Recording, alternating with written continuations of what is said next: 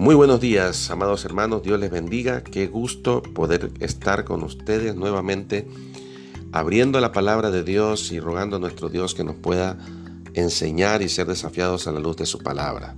Acompáñame por favor al libro de Lucas, capítulo 9, versículos 61 y 62. Entonces también dijo otro, Te seguiré, Señor, pero déjame que me despida primero de los que están en mi casa y Jesús le contestó, ninguno que habiendo puesto su mano en el arado, mira hacia atrás es apto para el reino de Dios.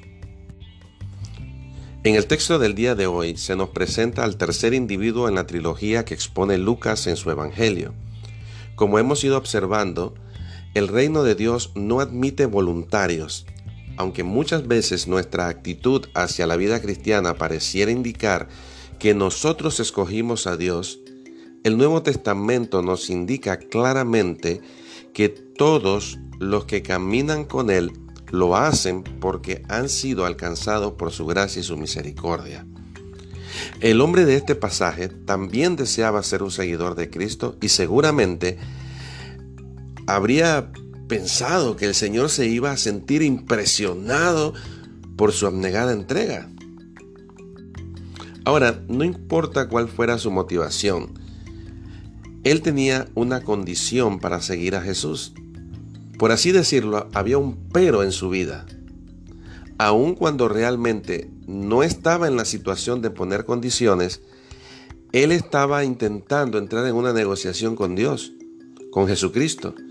Estaba intentando en negociar algo y decir, tengo algo que quiero hacer. Hay un pero que quiero antes de seguirte y si podemos tratar con eso, yo te voy a seguir. Ahora, mire lo que dice en el libro de Corintios, Primera de Corintios capítulo 6, verso 20. Dice, porque habéis sido comprados por precio, glorificad pues a Dios en vuestro cuerpo y en vuestro espíritu, los cuales son de Dios. Ahora es muy interesante este texto porque somos propiedad de Dios, hemos sido comprados por precio. No estamos para ponerle condiciones y peros a Dios. Más bien debemos glorificarle a Él y responder a Él siguiéndole porque somos propiedad suya. Sin embargo, el deseo de este hombre era despedirse de su familia y luego seguir al Señor. La verdad es que no había nada de malo o pecaminoso en despedirse de sus parientes antes de seguir a Jesús. De hecho, en la Biblia se registra un caso similar entre Elías y Eliseo al momento en que Eliseo es llamado al ministerio. Si gusta acompañarme al libro de Primero de Reyes, capítulo 19, versos 19 y 20. Dice así la palabra de Dios, partiendo él de allí, halló a Eliseo, hijo de Safat, que araba con doce yuntas delante de sí, y él tenía la última. Y pasando Elías por delante de él, echó sobre él su manto. Entonces dejando él los bueyes, vino corriendo en pos de Elías y le dijo, Te ruego que me dejes besar a mi padre y a mi madre, y luego te seguiré. Y él le dijo, Ve y vuelve, ¿qué te he hecho yo? Claramente en este pasaje vemos que Eliseo hace la misma petición que había hecho aquel hombre en el libro de Lucas. Deja, permíteme ir a mi familia, a mi padre y a mi madre y despedirme de ellos y te voy a seguir. Ahora en ese momento Eliseo se lo permitió y él fue y conocemos la historia del profeta Eliseo, cómo él dedicó su vida al Señor. Pero Cristo, que conocía muy bien el corazón de este hombre, aquí en Lucas 9, y que conocía muy bien el corazón de su familia, le habla con sabiduría y perspicacia para persuadirlo a algo mucho mejor y sobre todo algo más seguro. Jesús sabía que era muy alta la posibilidad de que al volver a casa y despedirse, su familia trataría de convencerlo de que desistiera de su cometido. Quizás lo iban a entretener o lo iban a enredar en una serie de actividades que lo iban a mantener ocupado y tardarse más de lo que debía en esa tarea que Dios eh, está llamándole. El hecho es que esta persona representaban una amenaza para este hombre. Este hombre que quería tener un compromiso claro y sin vacilación para seguir a Cristo, pero sin embargo estos familiares representaban una amenaza seria. De esa misma manera, muchos creyentes hoy en día son estorbados para una entrega total a seguir a Cristo. ¿Cuántas veces la familia está diciendo al recién convertido, me parece muy bueno lo que estás haciendo, me gozo que estés siguiendo un buen camino, me parece muy bien, pero ten cuidado, ten cuidado de no involucrarte demasiado. No debes caer en el fanatismo. Debes involucrarte, pero no tanto. Bueno, eso me hace recordar, cuando yo era un recién convertido, alguien muy cercano a mí me dijo, tenga cuidado, tenga mucho cuidado porque la Biblia vuelve loco a la gente. Esas palabras venían de alguien que yo amaba, de alguien que yo apreciaba tremendamente y no puedo imaginar ni por un momento que él estaba intentando cuidarme y hacer lo mejor por mí y evitar cualquier mal hacia mí. Era yo creo que era genuino su deseo de protegerme, pero estaba genuinamente equivocado. Estas cosas son muy comunes en hogares de personas no creyentes, pero son realidades tristemente de los hogares también de los hijos de Dios. ¿Cuántos padres están aconsejando a sus hijos, estudie, prepárese para que sean alguien en la vida cuando al mismo tiempo el Espíritu Santo está obrando en el corazón del muchacho, llamándolo quizás a las misiones, al pastorado, al servicio a tiempo completo. Y ahí están los familiares intentando persuadirlo de no hacer eso. En medio de los creyentes ocurren estas cosas. Acompáñenme por favor al libro de Mateo capítulo 16, versículo 21 en adelante. Es un pasaje muy interesante. Para entrar en contexto, Encontramos aquí a Jesucristo con los discípulos. Ellos están en la región de Cesarea de Filipos. Es aquel evento donde Jesús le va a preguntar a sus discípulos, ¿quiénes dicen la gente que soy? Y a ellos respondieron, algunos dicen que eres Jeremías, que eres Elías o alguno de los profetas. Y luego les pregunta, ¿y ustedes quiénes dicen que yo soy? Y allí valientemente Simón Pedro contesta, tú eres el Cristo, el Hijo del Dios viviente. Y vemos que Cristo va a eh, hacer una alabanza a Pedro y le dice, bienaventurado eres Simón, hijo de Jonás, porque no te lo reveló carne ni sangre, sino mi Padre que está en los cielos. Y era tremendo ese momento. Pero noten el versículo 21, dice, desde entonces, desde ese momento en adelante, Jesús comenzó a declarar a sus discípulos que le era necesario ir a Jerusalén y padecer mucho de los ancianos, de los principales sacerdotes y de los escribas, y ser muerto y resucitar al tercer día. Entonces Pedro, tomándole aparte, comenzó a reconvenirle diciendo, Señor, ten compasión de ti, en ninguna manera esto te acontezca. Pedro quizás con un genuino deseo de proteger a, a, su Señor, le está diciendo, no hagas eso, ¿cómo vas a permitir que eso ocurra? No es posible que tú permitas que esto pase. Ahora mire la respuesta de Jesús.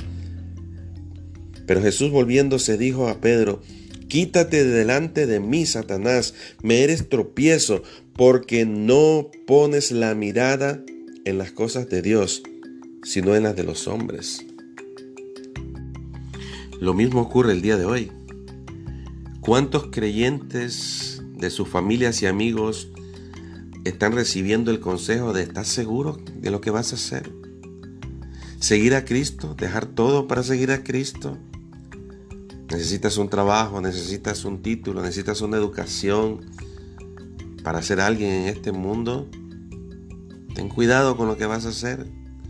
¿Cuántas personas están diciendo, ¿tú quieres seguir a Cristo y servirle? ¿A que tú no te acuerdas de dónde saliste? ¿Tú no te acuerdas quién eras? ¿O tú no te acuerdas de dónde Dios te ha sacado? ¿Cuántos están diciendo, no sería mejor que puedas cumplir ciertas metas, prepararte, tener una estabilidad, quizás tener una casa, tener uh, un título, una cuenta. ¿Cuántos están dando estos consejos como diciendo si algo te falla allá, ya tienes donde poder volver y en qué poder refugiarte? Y Jesucristo va a decir a sus discípulos, si alguno quiere venir en pos de mí, niéguese a sí mismo, tome su cruz y sígame. Porque todo el que quiere salvar su vida la perderá, y todo el que pierde su vida por causa de mí la hallará. ¿De qué aprovechará al hombre si ganase todo el mundo y perdiese su alma? ¿O qué recompensa dará al hombre por su alma? De seguro la intención de Pedro debió ser buena, un deseo genuino de proteger a su Señor, pero estaba desenfocado y genuinamente equivocado. En el pasaje que estamos estudiando, el Señor Jesucristo le va a dar una ilustración muy vívida a este hombre. Jesús puso un ejemplo de la vida cotidiana para ayudarlo a entender cuál era el peligro al cual él se estaba enfrentando. ¿Quién de sus oyentes no había visto a un hombre arando en el campo con sus yuntas de bueyes? Ahora, el trabajo duro del arado requería de toda la fuerza de los animales para remover la tierra y prepararla para, para, sembrar, para ser sembrada, pero también requería de la concentración del labrador para que los surcos salieran derecho y así facilitara la tarea del sembrado. Ningún campesino podía arar correctamente la tierra si estaba constantemente poniendo su mirada atrás? De seguro los surcos iban a salir torcidos. Ahora el mensaje es claro. Seguir a Cristo requiere de un compromiso que no ceda a las distracciones. Es decir, necesitamos estar absolutamente atentos a su dirección. Muchos hijos de Dios adolecen de un compromiso serio para las cosas del Señor. Hoy en día el compromiso es una materia en la cual nos falta en la iglesia de Cristo. Porque el cristiano está constantemente mirando atrás. Un labrador debía tener la mirada puesta al frente para que los surcos salieran derechos, de la misma manera que un corredor, cuando está en la pista, tiene su mirada puesta en la meta. Y así, en las escrituras hay una serie de ilustraciones que nos ayudan a entender esta gran verdad. Pablo, por ejemplo, le dice a Timoteo en 2 Timoteo 2.4, ninguno que milita se enreda en los negocios de la vida a fin de agradar a aquel que le tomó por soldado. Pablo dice, ningún soldado en medio del campo de batalla está mirando atrás Ningún buen soldado de Jesucristo está en el campo de batalla mirando atrás y pensando en los asuntos de la vida cotidiana. En la guerra el que parpadea pierde y en la vida el, del Hijo de Dios será muy difícil si estamos distraídos con otros asuntos ajenos al reino de Dios. ¿Cuántas veces en nuestro caminar nos enredamos en diferentes cosas de la vida que nos hacen perder las perspectivas, nos sacan la mirada de Cristo. Nos enredamos en las cosas de este mundo y muchas veces son el producto de consejos y amigos, muchas veces hasta cristianos. En nuestro andar cotidiano muchas veces nos entretenemos con tantas actividades. Hermanos, las actividades no son sinónimo de crecimiento. El movimiento no es sinónimo de crecimiento. Una iglesia puede estar llena de actividad, pero no estar creciendo. Como un hijo de Dios puede estar lleno de actividad y no estar creciendo. Pero tristemente, muchas veces nos enredamos con tantas actividades y pasiones que nos desvían de nuestra devoción y nuestro completo servicio a Cristo Jesús. Estos tres últimos días hemos tenido muy buena enseñanza en estos pasajes. Y hemos llegado al punto de entender que seguir a Cristo tiene un costo que debemos estar dispuestos a pagar. Seguir a Cristo involucra rendir mi vida, mis deseos, mis sueños, mis metas, rendirlo al Señor, que Él dirija mi vida. Seguir a Cristo involucra, como vimos el día de hoy. Seguir a Cristo involucra en no enredarnos, en no marearnos en las cosas de este mundo, que nos desvíen del firme compromiso de seguir a Cristo. Que podamos meditar en nuestras vidas si estamos marchando y respondiendo al Señor, a su llamado, y que podamos decir, Señor, te sigo. Con todo compromiso y con todo nuestro ser para servirte. Dios te bendiga.